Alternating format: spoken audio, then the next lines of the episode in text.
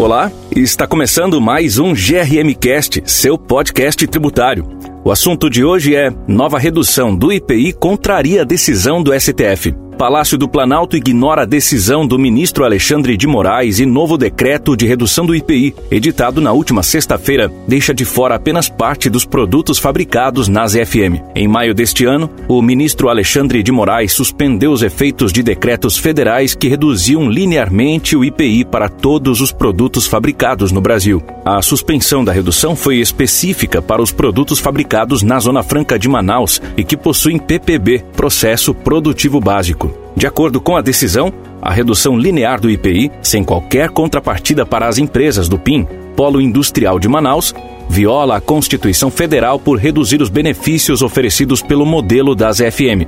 Na última sexta-feira, o Palácio do Planalto decidiu revogar a medida anterior e editar uma nova tabela com alíquotas reduzidas do IPI, deixando de fora dessa nova redução praticamente toda a produção efetiva das FM.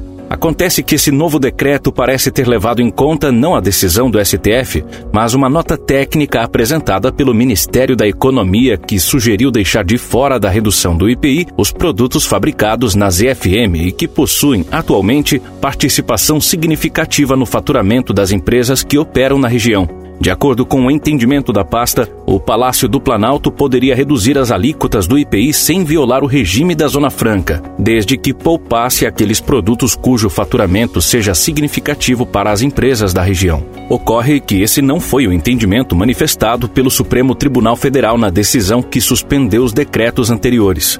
O ministro Alexandre de Moraes determinou a suspensão da redução do IPI em relação a todos os produtos fabricados nas EFM, que possuem PPB e não apenas para aqueles cujo faturamento seja significativo para as empresas que atuam nesse polo industrial. O entendimento do STF está baseado na premissa de que o governo federal não pode reduzir os benefícios fiscais das FM sem que lhe seja garantida uma contrapartida, o que não há no caso em questão. Além disso, manter fora da redução do IPI apenas aqueles produtos que hoje são fabricados de forma significativa nas EFM desestimulará a migração e a ampliação de novos negócios na região, violando os objetivos pretendidos pela CF.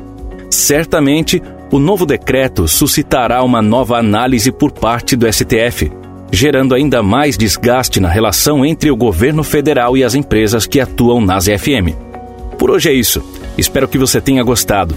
Segue a gente nas redes sociais no ADVGRM e acesse nosso site grm.com.br para ler mais conteúdos sobre esse e outros assuntos.